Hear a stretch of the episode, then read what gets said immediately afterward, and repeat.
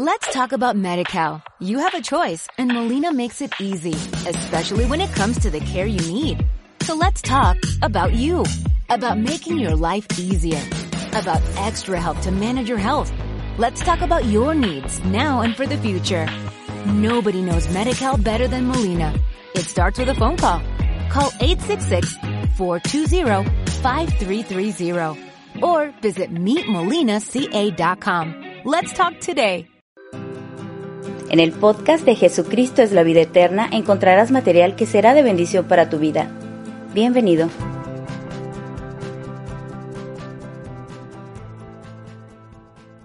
Puede tomar su lugar, amado hermano. Gracias a Dios por este momento en donde participaremos de las obras y de los proyectos de Dios. Amados hermanos, hace mucho tiempo atrás, hace ya casi 20, esta iglesia, hermanos, que eran solamente, creo, los que estamos aquí un poquito más, empezamos a soñar con que Dios nos daría un lugar de bendición, lugar más grande, con una membresía mayor. Empezamos a mirar por las escrituras que esto era así, que era posible y que debíamos pedirlo al Señor. Y así lo hicimos. En aquel momento, hermanos, algunos nos tildaron de locos, pero nosotros sabíamos que la voluntad de Dios es que su pueblo crezca, que su, que su iglesia se engrandezca sobre la tierra. Este es el plan de Dios, hermanos. Que no solamente usted y yo seamos salvos, sino que todos seamos salvos. Este es el plan de Dios. Y en aquel momento, hermanos, nos, nos dispusimos a buscar del Señor, a llenarnos de la presencia del Señor y a entender algunas cosas que hoy hablaremos de ellas en este mensaje. Este es un mensaje, hermanos, que nuestro pastor Enrique me heredara dentro de las cosas que él me heredó, me heredó este mensaje. Así que hoy hablamos de participando de los proyectos de Dios. La pregunta que siempre nos tenemos que hacer en todo momento, hermanos, es, ¿por qué yo? ¿Por qué yo debo dar? ¿Por qué yo debo meterme en el asunto terrenal de la obra del Señor.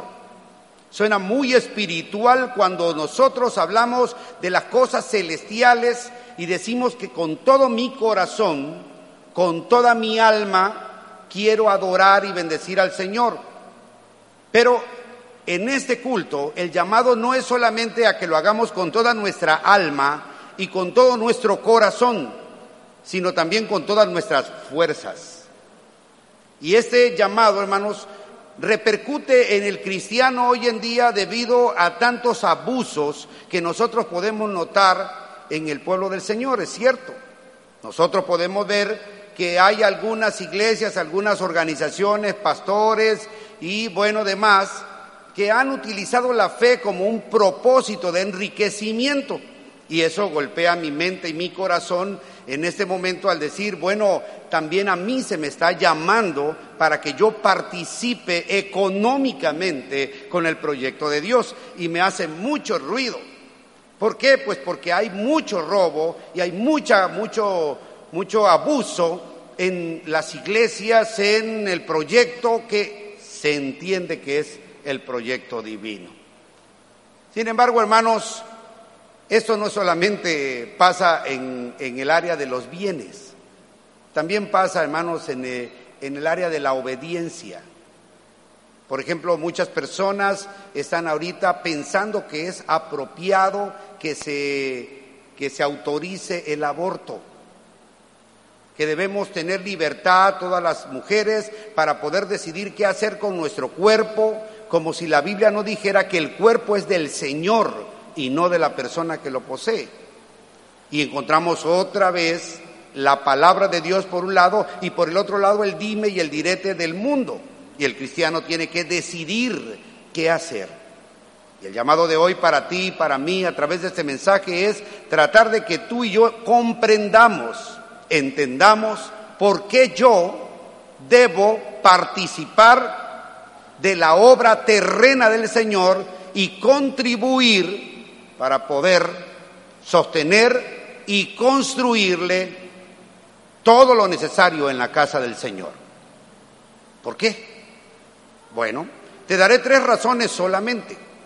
Hay un dicho que dice, hermanos, que al buen entendedor pocas palabras. El que realmente quiere saber, lo sabrá hoy.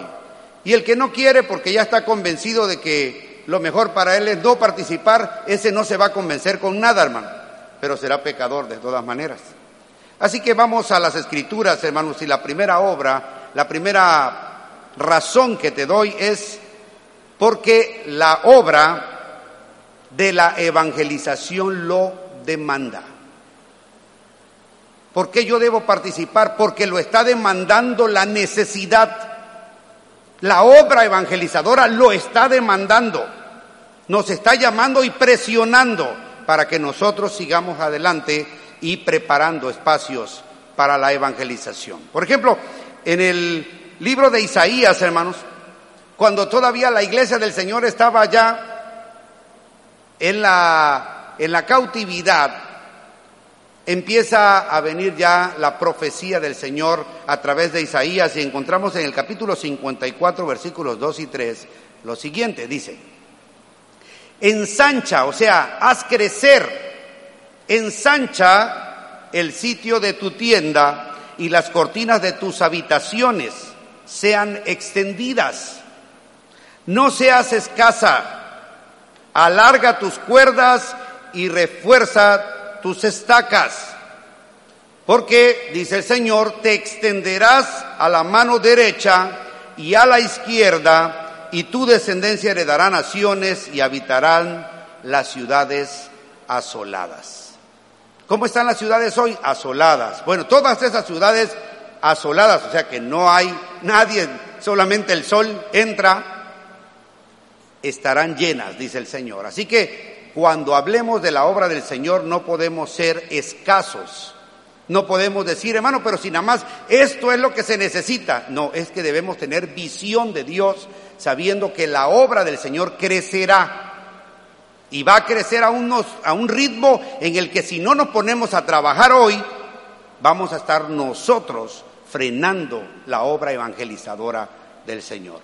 Ahora, usted a lo mejor es nuevo y se ha convertido en estos dos o tres años aquí en la iglesia, pero los que venimos de más atrás sabemos que esto pasa. Y que llega un momento en que este gran templo que nos parece enorme se llena y no hay manera ya de meter ninguna persona más y hay que hacer otro culto y luego otro culto. Ya eso ya lo sabemos. ¿Cuántos lo saben, hermano? Levante la mano. Muy bien, para testimonio de los que no lo saben, todos los que levantaron la mano saben que la obra del Señor no tiene límites. Como dice la palabra del Señor, y será la tierra llena de la gloria del conocimiento del Señor. De tal forma que se parecerá, ¿qué dice? Como las aguas cubren el mar. ¿Me explico bien, hermano? Así de ese tamaño va a crecer la obra del Señor, será llena la tierra, dice el Señor.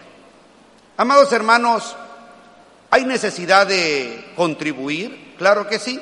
No lo voy a hacer por necesidad, porque la Biblia dice no por necesidad, sino con un corazón alegre. Pero, ¿hay necesidad? Claro que sí, hermano. Todavía el año pasado, hermanos, cuando ya teníamos preparada nuestra área de niños, se inundó y otra vez nos echó a perder todo lo que ya teníamos. Por cierto que muchos de ustedes recibieron ayudas en su casa, pero la iglesia nada. ¿Por qué? Bueno, eso había que preguntárselo a las autoridades, hermanos. Sin embargo, no tengo nada que esperar yo de las autoridades. Para eso está el cuerpo de Cristo. ¿Cuántos dicen amén, hermano? No tengo que esperar que mi ayuda venga del norte. Mi ayuda viene del Señor y el Señor se manifiesta en su pueblo. Así es como siempre ha obrado en el conocimiento y en la, explicación de la Biblia. Hermanos, nosotros también tenemos que mirar, necesitamos reconstruir esta área que se dañó, ya lo estamos haciendo. Hemos venido avanzando y venimos trabajando y preparándonos porque sin duda, hermanos, el templo del Señor se va a volver a llenar.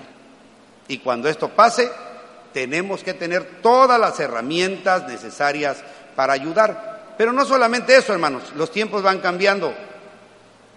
Cuando el Señor Jesús predicaba, pues no necesitaba de un micrófono como este, hermano, ni necesitaba de luces, ni necesitaba de clima, no necesitábamos de nada de eso.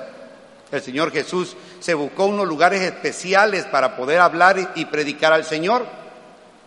Los hermanos que han estado en Tierra Santa, hermanos, dicen que ahí en, la, en el huerto de Getsemaní, en, ese, en esa zona donde Jesús acostumbraba a predicar, hay un eco especial que se, que se da cuando una persona habla y predica en un lugar específico, hermanos, y se escucha clarito, hasta allá se apoya uno en la infraestructura de, los, de, los, de las montañas y de este cerro que está allí. Jesús sabía todo eso, hermanos, porque Él es Dios. Y fue y se paró en el lugar específico.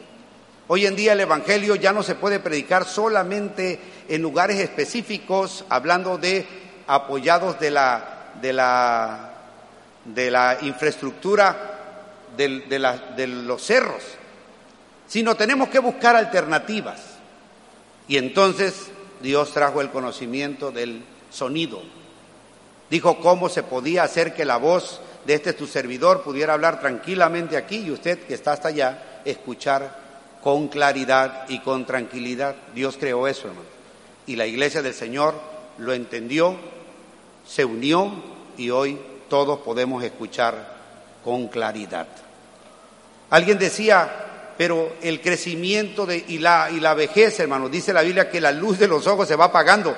Es verdad, la mía también se va apagando y ya no puedo ver bien y no puedo fijarme desde allá qué estoy haciendo acá. Entonces Dios trajo el conocimiento de la televisión para que usted que está sentado allá pueda mirar claramente lo que estoy haciendo aquí y los gestos que con mi cara estoy haciendo y aparte los textos bíblicos que tenemos para que la palabra del Señor no solamente sea oída, sino vista. Y todo esto, hermanos, Dios lo trajo como una tecnología, pero la iglesia del Señor entendió que era necesario para el proyecto del Señor. Saben, algunas personas eh, me critican a veces, hermano, porque dicen, yo no veo que el pastor traiga Biblia. Y yo le digo, aquí traigo yo mi Biblia. Y me dicen, ah, eso no es una Biblia, hermano es una tableta. Hermanos, hace mucho tiempo no habían libros como ese que usted tiene en su mano. Lo que habían eran unos rollos y unos pergaminos metidos en unos lugares que se llamaban sinagogas. La gente llegaba ahí y sacaban los rollos y ahí alguien leía y los demás escuchaban y no había libros en las casas de nosotros. Pero se inventó la forma de libro, hermanos.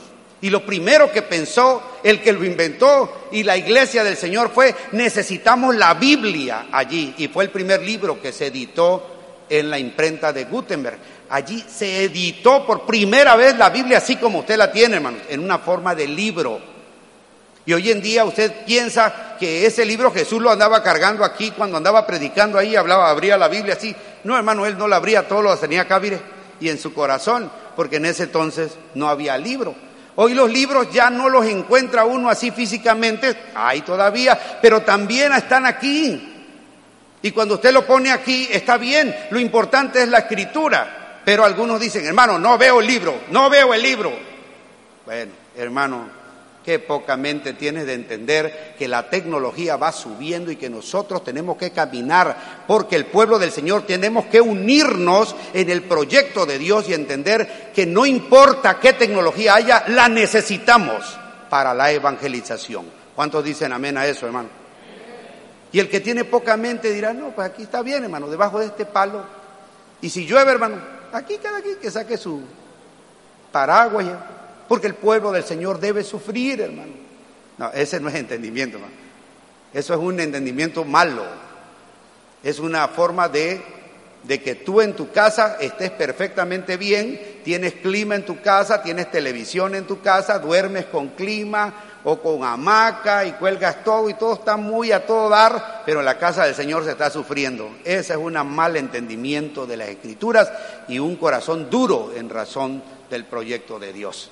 Pero quienes entendemos, hermanos, sabemos que hay que aplicar todo lo necesario para que todo el que venga a la casa del Señor reciba el mejor servicio que se pueda dar. Y en este caso, hermanos, yo les pido, hermanos, un aplauso a todos nuestros hermanos, los directores y ministerios que están en este momento sirviendo. Video, audio, ujieres, orden, estacionamiento, coro, alabanza. ¿Qué me falta, hermano? ¿Cuántos ministerios estoy nombrando aquí, hermano? Este, también decoración. Yo no me acuerdo cuál otro, por si, por si se me escapa, discúlpenme ustedes, hermanos de este ministerio, pero todos los que estamos aquí, fotografía, Hermano, denle un aplauso a los ministerios que están sirviendo en este momento para que usted esté tranquilo ahí. Y eso que, que por, por, por demandas de nuestras autoridades no está trabajando niños, hermano, en este momento. Pero todos están aquí. Usted está tranquilo ahí, pero nuestros hermanos están pendientes de que todo esté funcionando. Cuando se va la luz, hermano, usted se para no, usted tiene que quedarse quietecito, lo demás lo van a solucionar. Y si la pantalla que tengo aquí atrás no prendiera, usted se queda quietecito al ratito, ya ve que ya lo arreglaron. Todos están trabajando. Gracias a Dios por la vida de ellos, hermanos. Usted y yo lo que tenemos que entender es que debemos cooperar para que todo esto sea perfecto y mejor. La segunda cosa, hermanos, es porque, perdón, es nuestra responsabilidad. ¿Sabe? Un político vino aquí conmigo y me dijo que si nosotros votábamos por él, él me construía el nuevo templo, hermanos. Eso fue hace tiempo. Cuando estábamos construyendo el nuevo templo, vino y me dijo, si ustedes, toda la congregación, se meten en mi campaña, yo les construyo el templo ese que quieren de ocho mil personas. Y le dije, mire, si usted propone cosas adecuadas para el pueblo y una mejora para la iglesia, no, no está hablando de la iglesia como templo, sino para los miembros de la iglesia, si usted tiene buenos proyectos, el pueblo del Señor va a votar por usted. Porque todo lo que usted está proponiendo es razonable. Pero el templo del Señor, hermanos, ese lo vamos a construir nosotros el pueblo del Señor. Porque el Señor no quiere, hermanos, que cualquiera venga con sus manos a, a meter dineros que no se saben de dónde. No necesita el Señor préstamos del mundo, hermano. Para eso tiene su propio dinero y tiene su propio pueblo para construir. ¿Cuántos dicen amén, hermano? Dígale entonces a su hermano que está a su derecha y a su izquierda, ¿sabes por qué hay que cooperar? Porque es nuestra responsabilidad, es nuestra no es del vecino, no es del gobierno, es nuestra, nuestra responsabilidad. Los primeros discípulos entendieron eso, hermanos, y en Hechos de los Apóstoles, capítulo 2, versículos 42 al 47, se narra lo siguiente. Todos los que habían creído estaban juntos y tenían en común todas las cosas. Y vendían sus propiedades y sus bienes y lo repartían a todos según la necesidad de cada uno y perseverando unánimes cada día en el templo y partiendo el pan en las casas, comían juntos con alegría y sencillez de corazón, alabando a Dios y teniendo favor con todo el pueblo, y el Señor añadía cada día a la iglesia los que habrían de ser salvos. Entonces, amados hermanos, ellos comprendieron que era necesario usar lo que tenemos para la gloria del Señor. Entonces vendían lo que tenían y lo daban para la obra del Señor y todos eran satisfechos y bendecidos por causa de la abundancia que algunos tenemos y otros en este momento no, pero luego la podremos tener. Entonces, nosotros tenemos que dar respuesta a la necesidad que la iglesia del Señor demanda. Necesitamos un área de niños. ¿Qué debo hacer, hermano? ¿Ir a pedírselo al gobierno? No, decirle al pueblo del Señor, hermanos, quiero construir aquí en la parte de atrás donde está el estacionamiento el área nueva de niños, porque el área nueva que tengo allá ya la tengo lista y la vamos a usar para bajar a nuestros este, coordinadores que los tengo allá arriba, porque vamos a construir allá arriba unas nuevas áreas también de evangelización, dos nuevos lugares y vamos a poner un elevador que tengo que poner en este lado para que los hermanos de la tercera edad no tengan que subir en escaleras. Y eso lo vamos a hacer, si Dios lo permite, poco a poco. Aparte, un hermano de nuestra iglesia que es de su propiedad me está prestando esta pantalla que tengo aquí atrás, pero tenemos una propia de aquí de la, de la iglesia comprada para que se quede aquí para siempre, porque esta nada más hasta este domingo la vamos a tener. ¿Ok? Todo eso lo tenemos que hacer. ¿Y a quién se lo voy a pedir, hermano? Al Señor, claro, ya se lo pedí. Y el Señor me dijo, habla con mi pueblo. Y esto es lo que estoy haciendo en esta mañana. ¿De quién es la responsabilidad? Mía. No van a venir los de afuera, hermanos. Es nuestra responsabilidad. Nosotros tenemos que dar respuesta a la necesidad que como iglesia tenemos. Cuando las personas vengan y traigan sus niños van a encontrar un área apropiada. Una vez que nos autoricen, ya la vamos a tener si el Señor lo permite. ¿De acuerdo?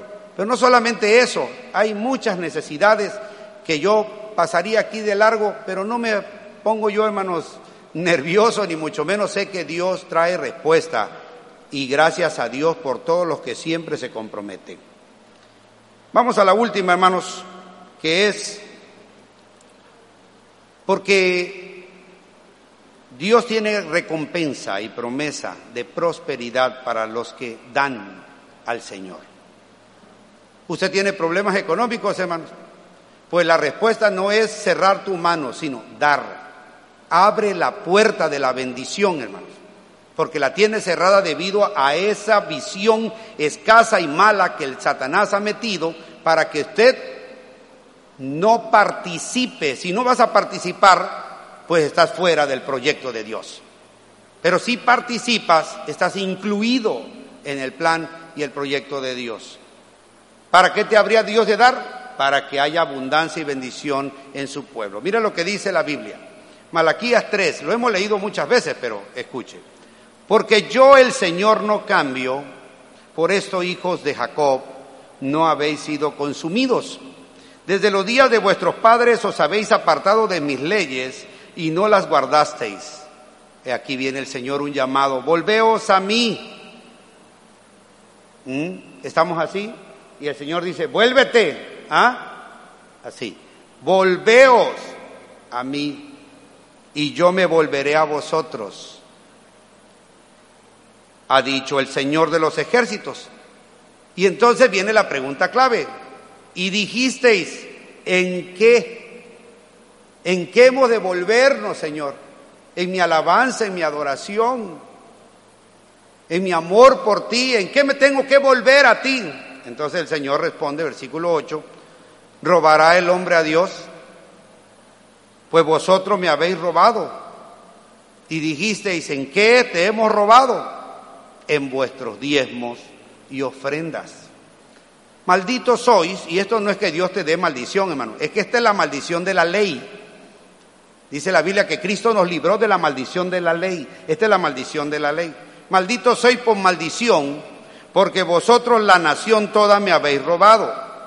Y aquí viene el llamado a volvernos. Traed los diezmos al alfolí y hay alimento en mi casa. Y entonces va, va a suceder algo. Y probadme ahora en esto dice el Señor de los ejércitos, si no os abriré las ventanas de los cielos y derramaré sobre vosotros bendición hasta que sobreabunde. Reprenderé también por vosotros al devorador y no destruirá el fruto de la tierra ni vuestra vida en el campo será estéril, dice el Señor de los ejércitos. Porque algunos dicen, ay hermano, yo trabajo de sol a sol, pero ve, ve, nada, ¿Mm? De veras, yo trabajo muchísimo. Mira, a qué hora me levanto, a qué hora me acuesto. Y mire, hermano, no progreso. Exacto, hermano. Porque tienes al devorador sobre ti y te está robando el diablo. Y tú lo estás permitiendo porque no quieres ponerle alto en el nombre del Señor. ¿Cómo no, hermano? Yo me paro todos los días en la mañana y digo, diablo, te reprendo, diablo. No, hermano, así no lo vas a sacar. Traed los diezmos al alfolí. Ahí es donde vamos a quebrantar la estructura del diablo. Y alguno puede decir, ah, bueno, pero eso lo dice para ver si yo traigo el dinero. Hermano, haz lo que quieras. Yo solamente te estoy explicando. Tú eres el que vas a tomar la decisión. Pero la Biblia te está llamando a volverte al Señor para que Él abra, para que Él abra las ventanas de los cielos, dice el 12, y todas las naciones digan de ti, bienaventurado, porque seréis tierra deseable, dice el Señor de los ejércitos. Luego en el libro de Lucas 6:38 encontramos Jesús diciendo, dad, primero comienza con la palabra, ¿qué hermano? Dad. ¿Quién tiene que empezar? Yo. El que quiera recibir primero tiene que dar. No puedes empezar, Señor, dame y te daré. ¿Mm? Si me das 20 vacas, te daré 10. No hay trato. Primero, da y se os dará, dice el Señor. Medida buena, apretada, remecida y rebosando darán en vuestro regazo porque con la misma medida con que medís, os volverán a medir. Y en segunda de Corintios 9, 5 al 8 dice, por tanto tuve por necesario exhortar a los hermanos que fuesen primero a vosotros y preparasen primero vuestra generosidad antes prometida, para que esté lista como de generosidad y no como de exigencia nuestra. Pero esto digo, el que siembra escasamente, usted dígalo, y el que siembra generosamente, también segará, ¿verdad? Cada uno de, como propuso, en su corazón, no con tristeza ni por necesidad, porque Dios ama al dador alegre. Escuche ahí, y poderoso es Dios para hacer que abunde, abunde en vosotros toda gracia, a fin de que teniendo siempre en todas las cosas lo suficiente, abundéis para toda buena obra. JBE Podcast es una herramienta que busca ser de bendición para sus oyentes.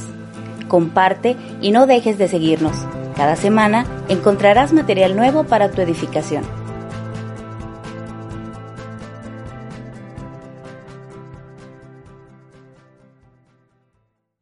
Let's talk about MediCal. You have a choice and Molina makes it easy, especially when it comes to the care you need. So let's talk about you, about making your life easier, about extra help to manage your health. Let's talk about your needs now and for the future. Nobody knows MediCal better than Molina. It starts with a phone call. Call 866-420-5330 or visit meetmolinaca.com. Let's talk today.